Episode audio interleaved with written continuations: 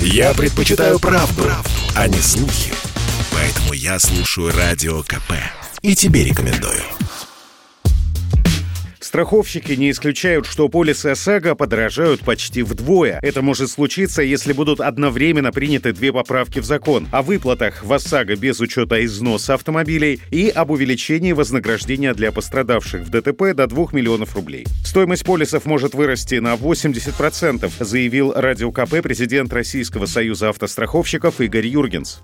Э, в настоящий момент идет подсчет того, сколько что будет стоить в случае расширения вот такого покрытия полиса ОСАГО. Мы выступаем за очень постепенное решение этого вопроса. Может быть, надо начать сначала с вот тех двух миллионов компенсации ущерба жизни и здоровью, потом уже думать об износе, но, конечно, это ведет к некоторому удорожанию. 80% это в том случае, если это очень рискованное вождение, если это высокая аварийность там таксопарка или общественного транспорта.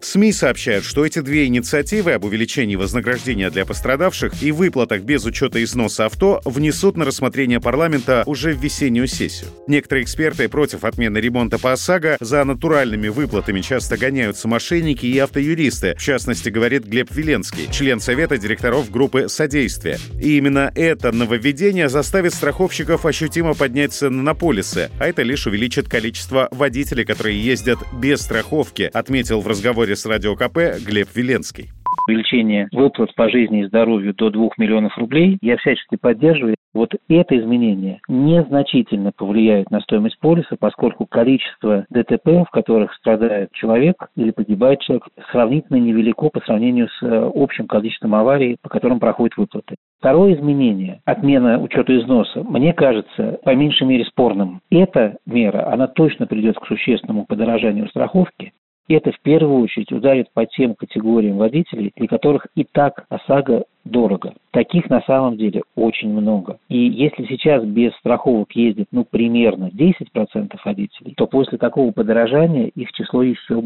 возрастет. И это новая волна социальной напряженности. Еще в прошлом году стало известно о продолжении реформы обязательного страхования автогражданской ответственности. Планировалось, что Минфин подготовит законопроект, в который внесет указанные поправки. Кроме того, реформа предусматривает также отмену коэффициента мощности и региональных надбавок. Главная идея всего этого — свободное ценообразование в автогражданской ответственности. Александр Фадеев, Радио КП. Спорткп.ру О спорте, как о жизни.